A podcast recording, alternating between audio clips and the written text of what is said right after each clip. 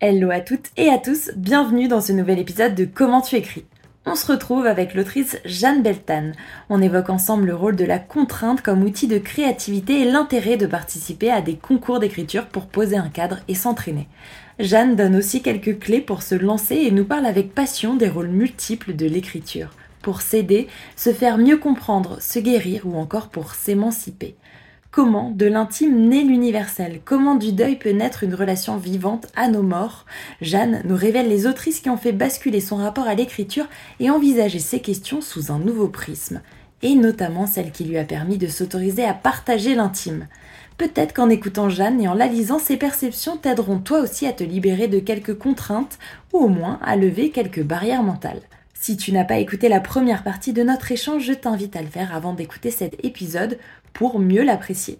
Allez, place à l'épisode justement.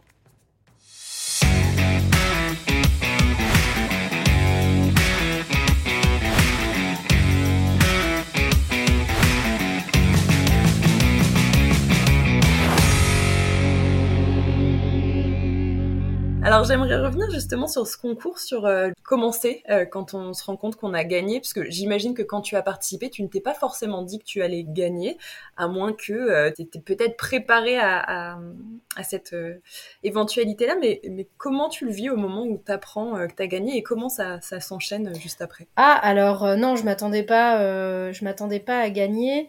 Euh, d'autant plus que pour la petite histoire, on peut le dire maintenant, en fait, euh, Richard Guettet est un très bon ami à moi et que du coup, euh, quand il a reçu mon texte, il était bien embêté, il a failli l'évincer pour être voilà.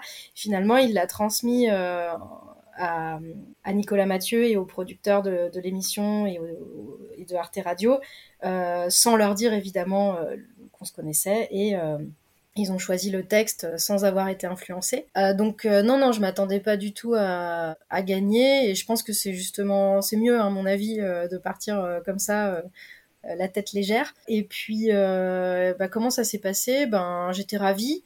Et alors, je m'attendais pas du tout à ce que ça aille beaucoup plus loin, en fait. Je l'ai pris comme un jeu. J'étais ravie que ça devienne un podcast. C'était déjà énorme pour moi. Et après, en effet, j'ai eu plusieurs demande de, mise en relation par euh, plusieurs éditrices dont la mienne, euh, donc euh, Lise Vérard aux éditions des Équateurs. Et, donc là, ça m'a ça m'a surprise parce que c'est vrai que on entend beaucoup et à juste titre que c'est très difficile d'être édité. Donc là, j'avais vraiment l'impression d'avoir ouais une chance énorme d'être d'être contactée directement alors que j'avais juste envoyé une petite nouvelle. Je comprends. C'est hyper intéressant euh, ce côté aussi euh, que tu soulignes sur la, légèreté euh, et de venir aussi d'aborder ce concours sans pression quelque part. Et je pense que en réalité, foncièrement, ça doit quand même aider à, ce que ton texte soit pas, comment dire, dirigé pour plaire. Et c'est peut-être aussi ça qui en fait sa, fraîcheur quand on, on, le lit aussi. En fait, c'est aussi le truc, c'est que ce texte, je l'avais écrit avant le concours. Donc finalement, euh, j'ai juste j'ai repris un texte qui correspondait à la contrainte du concours, mais je l'ai pas écrit pour le concours. Et je pense qu'en effet, ça change tout parce que après j'ai fait aussi euh, d'autres, j'ai participé à d'autres concours d'écriture où là vraiment, voilà, je suivais la contrainte, etc. Donc et c'est par contre c'est très intéressant à faire. Hein, euh, de, enfin j'ai aussi fait des ateliers d'écriture où on travaille pareil avec des contraintes. Et je pense que c'est des bons exercices de, voilà, de devoir euh, répondre à, à, des, à des contraintes comme ça d'écriture. Après, c'est ce qu'on dit aussi, c'est de, de, des contraintes euh, nées la créativité quelque part. Je pense que d'avoir un, un, cadre, peut-être, ça aide finalement à s'enclencher aussi euh, sur le travail d'écriture pour après peut-être laisser libre recours après au reste et à ce qui vient. Mais, mais peut-être que ça met en tout cas le pied à l'étrier d'avoir ces contraintes-là, en tout cas une consigne un peu, un peu claire pour ça. Oui, oui, je pense que la consigne, ça aide à se lancer parce que, bah, typiquement, j'inclus dans les consignes le fait d'avoir, voilà, euh, cet échange avec, euh, avec euh, mon éditrice qui me dit, bah voilà, j'ai envie de lire la suite. Bon, bah là, clairement, pour moi, je le vois comme une consigne. J'ai un petit côté un peu, un peu scolaire. Et donc, je me dis, ah, elle veut quelque chose. Bon, bah, je vais m'y mettre. ça m'a un petit peu, oui, comme tu dis, ça m'a mis le pied à l'étrier, quoi. J'adore. Je voulais revenir sur euh, une notion de, barrière mentale et euh, comment tu as réussi à justement faire sauter euh, tes barrières mentales sur les questions, par exemple, je sais pas, de, légitimité. Enfin, voilà, des fois, on peut se dire, ah, je sais pas si je vais montrer mon texte parce que peut-être qu'il n'est pas assez bien, etc. Comment tu as réussi à, passer outre ça et à te dire, bah allez, let's go, je participe au concours, j'y vais et puis on verra ce qui se passe alors pour moi sur le sur le concours j'avais pas enfin j'ai pas mis beaucoup d'enjeux donc euh, du coup j'avais pas tellement de barrières mentales. Puis j'avais déjà euh, diffusé euh, en auto édition un texte donc une forêt qui était un texte très très personnel.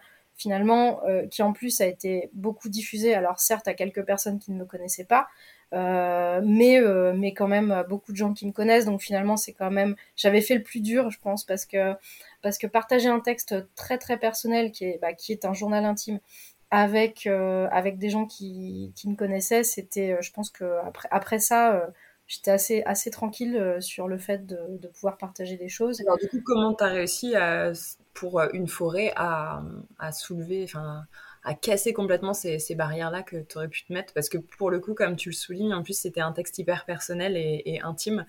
Euh, du coup, comment t'es passé outre? Eh ben, je crois que je suis passée outre parce que déjà, j'ai. Il y a un moment donné où, à force de relire ces, textes, d'y repérer les, les, différents jalons euh, euh, de réparation, etc., j'ai pressenti qu'il y avait quand même un caractère universel que j'avais envie de partager. Euh, pour des personnes qui avaient vécu un traumatisme ou des traumatismes. Et du coup, et oui, il y avait aussi que après le, le 13 novembre, euh, en fait, on, euh, c'est quelque chose de, de c'est un traumatisme qui est très très difficilement partageable. D'ailleurs, euh, souvent, euh, euh, les échanges qu'on a euh, avec des personnes qui n'ont pas vécu disent ah mais je peux je peux pas imaginer de toute façon. Bah en fait, si si, si je pense que tu peux tout à fait. Ou je peux pas me mettre à ta place ou tout ça. Il y a une espèce, je sais pas si c'est de la, de la pudeur ou bref. Il s'avère aussi que c'est vrai que c'est beaucoup plus facile de, pouvoir euh, partager avec des gens qui l'ont vécu. Donc c'est pour ça que les, associations de, victimes ont une place très importante euh, dans la reconstruction.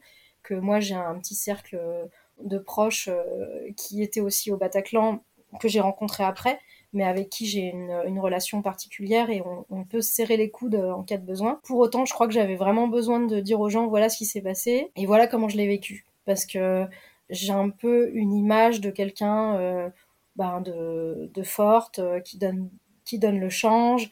Et donc, euh, on se rend pas forcément compte de la difficulté.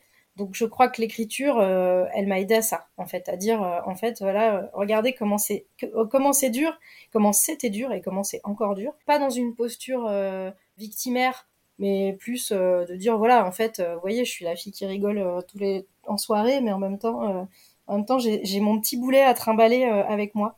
Ouais, je vois tout à fait la posture qui n'est pas justement, euh, comme tu le soulignais euh, si bien, de, se placer en victime, mais juste d'essayer de, faire comprendre, j'imagine, en fait, euh, ce que tu as vécu et ce qui en découle encore aujourd'hui en termes de, conséquences. Ce que les gens ne peuvent pas forcément imaginer en se disant, bah voilà, ce qui s'est passé. Et ce côté aussi de partage et et important aussi, je pense, euh, pour justement euh, que ça parle. Enfin, je, pense qu'il y a aussi ce, ce rôle-là qui est joué par euh, l'écriture, de hum, pouvoir, en, tant que lecteur, s'identifier, alors oui ou pas forcément, mais en tout cas d'essayer de, de, piocher des choses qui vont nous parler et, et qui peut-être vont nous aider demain. Quoi. Donc c'est hyper fort de réussir en tout cas à aller dans ce genre d'écriture et je pense que ça demande personnellement hein, énormément de courage d'affronter aussi tout ce qui s'est passé en le mettant à l'écrit. Euh, je trouve que c'est une des choses les plus difficiles. Euh, en tout cas, moi, j'ai beaucoup de mal euh, avec ça personnellement. Mais en effet, bah, sur les poumons pleins d'eau, j'ai eu des retours de lecteurs et de lectrices qui avaient été dans des situations de deuil et qui, qui ont beaucoup apprécié le, livre parce que ça faisait écho à leur expérience et aussi parce que ben il était il était pas je l'ai volontairement pas construit sur du pathos. Et il est plutôt joyeux finalement comme livre. Et en fait, c'est, je pense que c'est important quand on a perdu quelqu'un de pas voir les choses uniquement sous le prisme de la tristesse, de la perte, et euh, finalement de se projeter dans, dans une, entre guillemets une relation vivante à nos morts. Ça fait du bien finalement. Et en fait, euh, moi j'avais lu un, un livre euh, de Vinciane Després qui s'appelle Au bonheur des morts, où elle raconte justement, euh, elle a des témoignages de personnes qui, qui, ont perdu un proche et qui racontent comment elles peuvent être encore dans une relation vivante avec leur mort, notamment, alors il n'y a pas besoin d'aller faire du chamanisme pour ça, hein, mais par exemple par les rêves, comment on est visité euh, dans nos rêves par nos proches euh, décédés. Et du coup, finalement, on peut avoir une relation vivante, on se recrée des, on recrée des nouvelles, des nouveaux échanges avec ces personnes-là qui pourtant ne sont plus là. Donc euh, c'était un petit peu ça aussi que j'avais envie d'exprimer. Et en fait, en effet, euh, j'ai discuté avec des gens qui m'ont dit ah mais oui, mais moi aussi euh, c'est la même chose et du coup voilà ça, ça faisait écho. Donc je, dirais que c'est vraiment le, le, côté hyper agréable quand on a des échanges comme ça avec des des lectrices et des lecteurs. Tu permets de délivrer quelques clés, peut-être qui vont servir à ouvrir des portes, en tout cas chez les lecteurs. Alors en toute modestie, hein, mais c'était pas, je me suis pas dit, euh, j'ai pas, j'ai pas écrit le livre en me disant, je vais faire un guide marabout du deuil. Vous allez voir, euh, vous allez trouver toutes les réponses. Mais par contre, c'est vrai que voilà, je l'ai écrit euh, hyper spontanément parce que j'en avais besoin. Mais résultat, bah, je me retrouve à avoir des échanges avec des gens chez qui ça, ça fait un écho et du coup, c'est vrai que c'est super agréable chez qui ça résonne. Et est-ce que tu aurais euh, un conseil peut-être, ou en tout cas une, phrase à partager euh, à ceux qui nous écoutent et qui peut-être n'osent pas euh, se mettre en, marche sur l'écriture ou n'osent pas montrer ce qu'ils qu'ils font ou participer à des concours? Est-ce que tu aurais envie de leur dire quelque chose? Ah, c'est c'est dur comme question. Enfin, s'ils ont envie d'écrire, il faut écrire. Il faut pas se poser de questions. Et puis après, la question de le partager ou pas, ça, ça viendra après.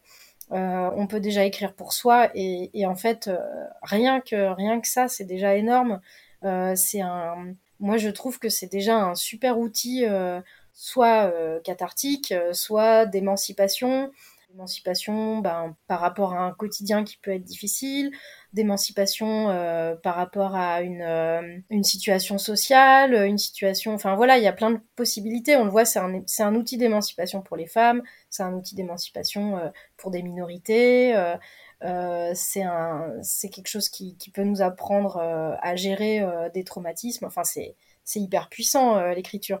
Donc, la question de le partager, elle peut venir dans un deuxième temps, mais déjà, euh, écrire un petit peu chaque jour, euh, ça, ça fait du bien. Et donc après, sur la question du partage, euh, c'est... Je sais que, par exemple, moi, j'ai, j'ai écrit, j'ai envoyé une nouvelle à une revue lyonnaise qui s'adresse qui recueille des textes uniquement de, femmes, qui s'appelle La Revue des Muses. Donc c'est un, c'est un fanzine lyonnais qui est publié, je crois, chaque mois. Et en fait, euh, ben, ça met vachement en confiance, en fait, d'avoir ce type euh, de, publication, euh, parce que on est dans un contexte, entre guillemets, de sororité, très bienveillant. Donc, donc, je pense que on peut commencer par ça, par essayer de se rapprocher d'une revue locale. Alors là, elle, existe en papier, mais ça peut être aussi des publications en ligne. Mais de trouver un contexte où on se sent suffisamment dans un cadre euh, rassurant pour, euh, pour se lancer. Le côté euh, safe place. Ouais, exactement. La revue des muses, font, elles font une lecture, enfin, je sais pas si elles le font à chaque fois, mais pour chaque lancement, il me semble que pour chaque lancement de, de numéro, elles proposent à des autrices de venir lire des textes, etc., dans un café lyonnais qui est, qui est vraiment justement une, safe place. Et, et du coup, bah, ça donne ça donne des, lectures en public euh, de personnes qui n'ont pas forcément euh, l'habitude de faire ça. Elles savent qu'elles peuvent le faire en toute euh, sécurité, en toute bienveillance. donc on peut se lancer par ce biais-là. Merci pour ce partage. Alors moi, je ne connaissais pas du tout. Je pense qu'il y a des initiatives de, ce genre qui existent dans d'autres régions en France et c'est hyper cool de, de, savoir en tout cas qu'il y a ces initiatives-là qui ont le mérite d'exister. Je sais qu'il y a aussi Chloé Delhomme qui organise des lectures chez Mona à Paris. Euh, il me semble que ça doit être une fois par mois. J'ai jamais eu l'occasion d'y aller, mais euh, je sais que régulièrement elle fait des appels à texte et à lecteurs, lectrices. Alors est-ce que c'est mixte ou pas? Je suis pas, je sais pas. En tout cas, voilà, elle fait des appels régulièrement pour des textes.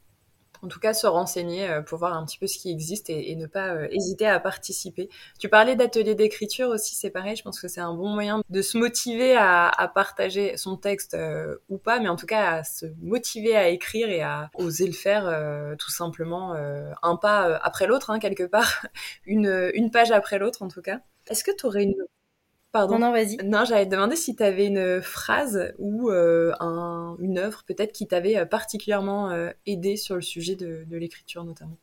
Alors, ça va paraître peut-être un peu tarte à la crème maintenant qu'elle a eu le Nobel, mais moi, je suis. Annie Ernaux a joué un grand rôle et continue à jouer un grand rôle pour moi sur justement le partage de l'intime, la capacité qu'on peut, qu'on peut s'octroyer à partager des choses très personnelles.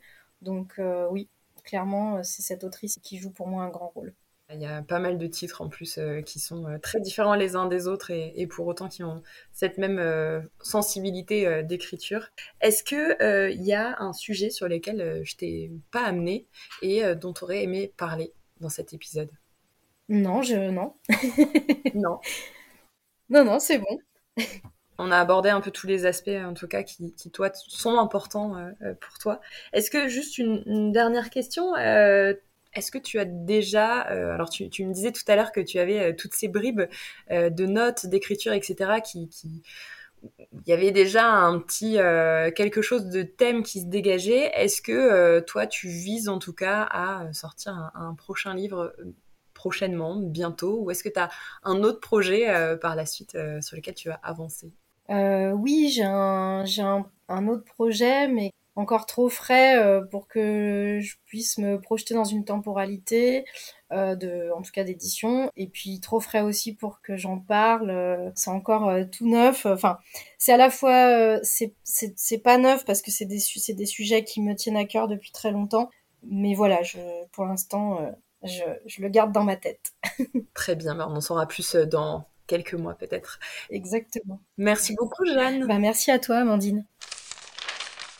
Un grand merci d'être arrivé jusqu'ici. J'espère que l'épisode t'a plu. Je suis Amandine Liard et tu peux me retrouver sur LinkedIn ou encore sur Insta. Je te mets tous les liens dans la description. N'hésite pas à m'envoyer un message pour me dire ce que tu as pensé de l'épisode, si le partage d'expérience de Jeanne a pu te libérer de quelques barrières limitantes par exemple, ou si notre échange a suscité des questions chez toi. D'ailleurs, ça me ferait plaisir de savoir quelle partie de notre échange tu as préférée.